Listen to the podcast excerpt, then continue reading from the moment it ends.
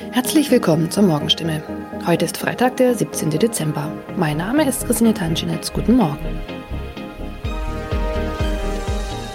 Und das sind heute unsere Themen aus der Region. Kinderärzte sollen Impfstoff zurückhalten. Freifahrt in der Stadtbahn bei kaputten Automaten. Und Papagei überlebt Wohnungsbrand und wird Tage später gefunden. Weil nicht genügend Corona-Impfstoff für Kinder im Alter von 5 bis 11 Jahren vorhanden ist, fordert das Land Baden-Württemberg nach Informationen der Heilbronner Stimme dazu auf, ausreichend Impfstoff für die Zweitimpfung zurückzuhalten.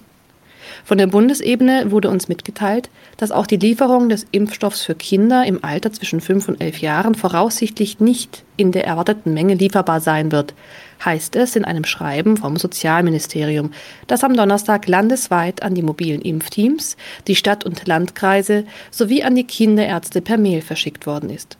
Das Schreiben liegt unserer Redaktion vor. Baden-Württemberg wurde vom Bund zuletzt zugesagt, bis zum Jahresende rund 300.000 Dosen des Kinderimpfstoffes zu erhalten. Diese Zusage kann nun offenbar nicht eingehalten werden. Sollten vom Bund anderslautende Informationen kommen, werde das Sozialministerium diese umgehend an die impfenden Akteure weitergeben und die Verteilung anpassen. Mehr dazu lesen Sie heute auf stimme.de. Seit 1. November hat der Stadtbahnbetreiber Albtal Verkehrsgesellschaft AVG die Fahrscheinautomaten in den Stadtbahnen stillgelegt. Sie sind noch da, funktionieren aber nicht. Da alle Haltestellen nun mit stationären Automaten ausgestattet werden, seien die Automaten in den Zügen nicht mehr nötig, erklärt die AVG die Gründe. Die Geräte sollen nun Zug um Zug in den 229 Stadtbahnen ausgebaut werden. Nur damit fällt auch die Alternative weg, wenn ein Automat an einer Haltestelle defekt ist. Was gilt dann? Manchmal sind Haltestellen einige Kilometer entfernt. Soll ein Kunde, der vielleicht wichtige Termine hat, so einen Umweg auf sich nehmen, wenn ein Automat an einem Haltepunkt defekt ist? Oder gilt eine Kulanzregel und er darf dennoch in die Bahn einsteigen? AVG-Sprecher Michael Kraut stellt für das Gebiet des Karlsruher Verkehrsverbunds klar, Dort dürfen Fahrgäste bei einem defekten Automaten an der Haltestelle einsteigen. Sie sollten den Defekt entweder dem Stadtbahnfahrer oder gegebenenfalls dem Prüfpersonal in der Bahn melden. In dem Fall werde kein erhöhtes Beförderungsentgelt verhängt. Man könne jederzeit prüfen, ob eine Störung an einem bestimmten Automaten vorlag. Auch im Heilbronner Hohenloher Haller Verkehrsverbund gilt diese Kulanzregel. Mehr dazu lesen Sie auf stimme.de.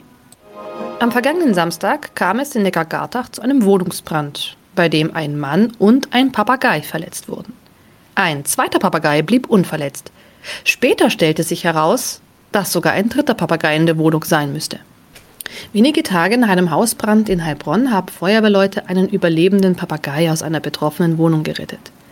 Ein aus der Wohnung geretteter Papagei wurde zudem vorsorglich einer Tierklinik übergeben. Der andere Vogel blieb am Samstag unverletzt. Doch damit war das Papageienproblem noch nicht gelöst. Denn am vergangenen Dienstag habe sich der verletzte Bewohner bei der Polizei gemeldet und mitgeteilt, einer seiner insgesamt drei Papageien müsste sich eigentlich noch in der Wohnung befinden. Tatsächlich entdeckten die Einsatzkräfte nach langer Suche den Vogel. Später konnten sie das Tier wohlbehalten an den Besitzer übergeben, wie es heißt. Soweit die Nachrichten aus der Region. Übrigens, die Corona-Fallzahlen in Stadt und Landkreis Heilbronn bleiben auf hohem Niveau, sind in den letzten Tagen aber deutlich zurückgegangen. Bleibt das so, wird am Sonntag die Ausgangssperre für ungeimpfte aufgehoben. Ob das eintrifft, erfahren Sie auf jeden Fall aktuell auf stimme.de. Haben Sie Kritik, Fragen oder Anregungen zu unserem Podcast? Dann schicken Sie einfach eine E-Mail an podcast.stimme.de. Weiter geht es hier mit Nachrichten aus Deutschland und der Welt mit unseren Kollegen und Kolleginnen aus Berlin.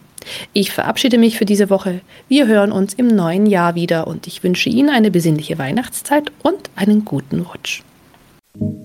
Vielen Dank und einen schönen guten Morgen. Ich bin Nicole Markwald und das sind heute unsere Themen aus Deutschland und der Welt.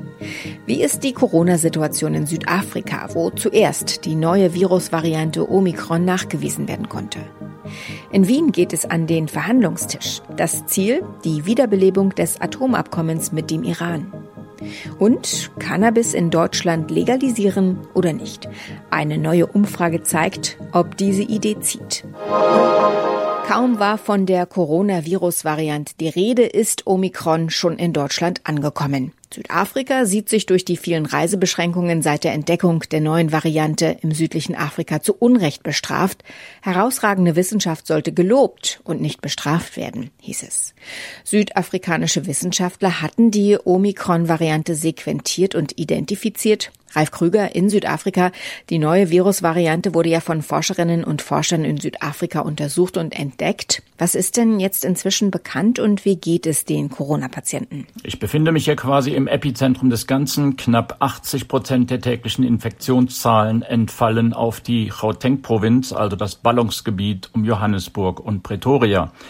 Bisher ist leider nur sehr wenig bekannt über diese neue Variante. Sie gilt angesichts von 30 Mutationen als höchst ansteckend und scheint auch in der Lage zu sein, das Immunsystem geimpfter Menschen zu knacken. Andererseits deuten erste Erkenntnisse auf einen eher milden Krankheitsverlauf hin. Viele Länder, auch Deutschland, schränken Flüge aus dem südlichen Afrika stark ein. Wie kommt das im Land an? Ja, die Reiserestriktionen kommen hier in Südafrika extrem schlecht an. Man ist stolz darauf, Weltklasse-Virologen zu haben, die diese Variante sehr, sehr schnell entdeckt haben. Woher sie stammt, weiß eigentlich niemand so recht. Dass die umgehende Kommunikation der südafrikanischen Regierung dann in zahlreichen Reiserestriktionen mündete, wird hier als eine sehr ungerechte Bestrafung empfunden.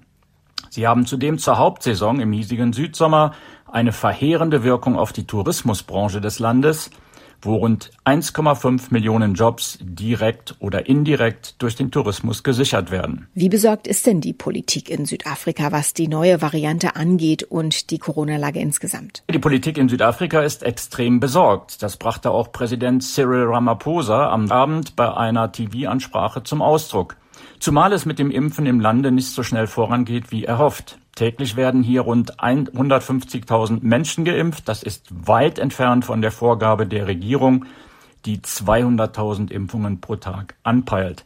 Sie will daher nun beim Impfen der Bevölkerung Gas geben.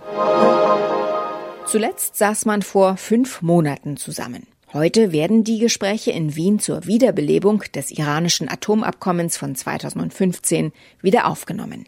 Die Vorzeichen sind wenig vielversprechend. Die Atmosphäre zwischen den Gesprächspartnern ist angespannt. Auf der einen Seite steht Teheran, auf der anderen Washington. Und dazwischen versuchen Vertreter aus Russland, China, Großbritannien, Frankreich und Deutschland zu vermitteln.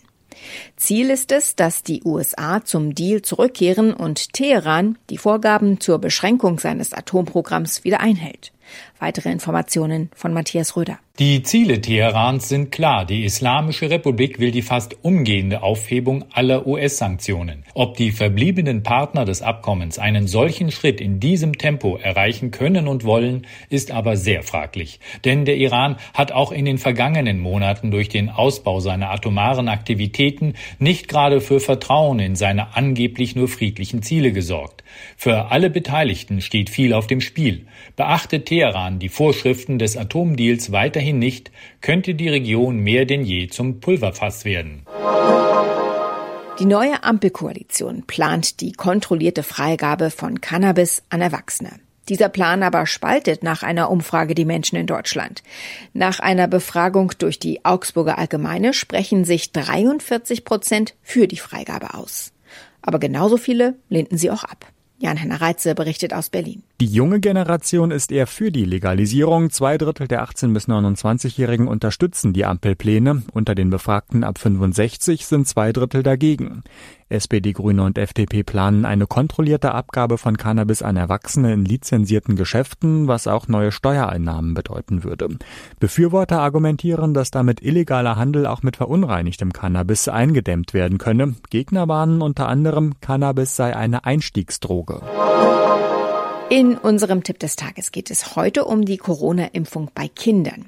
Die Europäische Arzneimittelagentur hat den Impfstoff von BioNTech Pfizer für fünf bis elfjährige zugelassen. Das könnte in diesen Tagen und Wochen zu Diskussionen bei Eltern führen und vielleicht auch zum Streit, wenn sich die Eltern nicht einigen können, ob die Kinder nun geimpft werden sollen oder nicht. Was macht man da? Ronny Thorau weiß mehr. Erstmal, wie ist die Rechtslage? Entscheiden allein die Eltern, ob fünf bis elfjährige geimpft werden oder haben die Kinder da auch was zu sagen? Nein, bei jüngeren Kindern liegt die Entscheidung tatsächlich bei den Eltern, sagt auch Jakob Maske, Sprecher des Berufsverbandes der Kinder- und Jugendärzte. Ja, hier entscheiden die Eltern. Erst ab einem Alter von 14 Jahren spielt die Meinung der Kinder für medizinische Entscheidungen eine größere Rolle. Familienexperten raten aber sehr dazu, auch die Kinder nach ihrer Meinung zu fragen und ihnen die Entscheidung für oder gegen eine Impfung gut zu erklären. Und nun zum Fall, dass sich die Eltern nicht einig werden, was dann? Ja, also im besten und eigentlich ja hoffentlich auch Normalfall gibt's da dann vielleicht Meinungsverschiedenheiten, aber man diskutiert darüber, vielleicht auch hitzig, findet dann aber eine gemeinsame Entscheidung.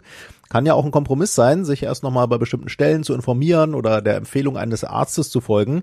Bei bestimmten Kindern sehen die Kinderärzte ja durchaus einen großen Nutzen durch die Impfungen. Jakob vom Berufsverband der Kinder- und Jugendärzte. Die schwer chronisch kranken Kinder, also die mit schweren Atemstörungen oder die auch mit schweren Herzerkrankungen oder auch zum Beispiel die äh, sehr stark adipösen Kinder oder die Kinder mit einer Trisomie 21, die werden sicherlich am meisten von der Impfung profitieren. Bei gesunden Kindern Kindern. Da ist die Lage schwieriger. Wahrscheinlich wird es da ja auch länger keine STIKO-Empfehlung geben. Wenn es da jetzt überhaupt nicht zu einer Einigung kommt, wer entscheidet das dann?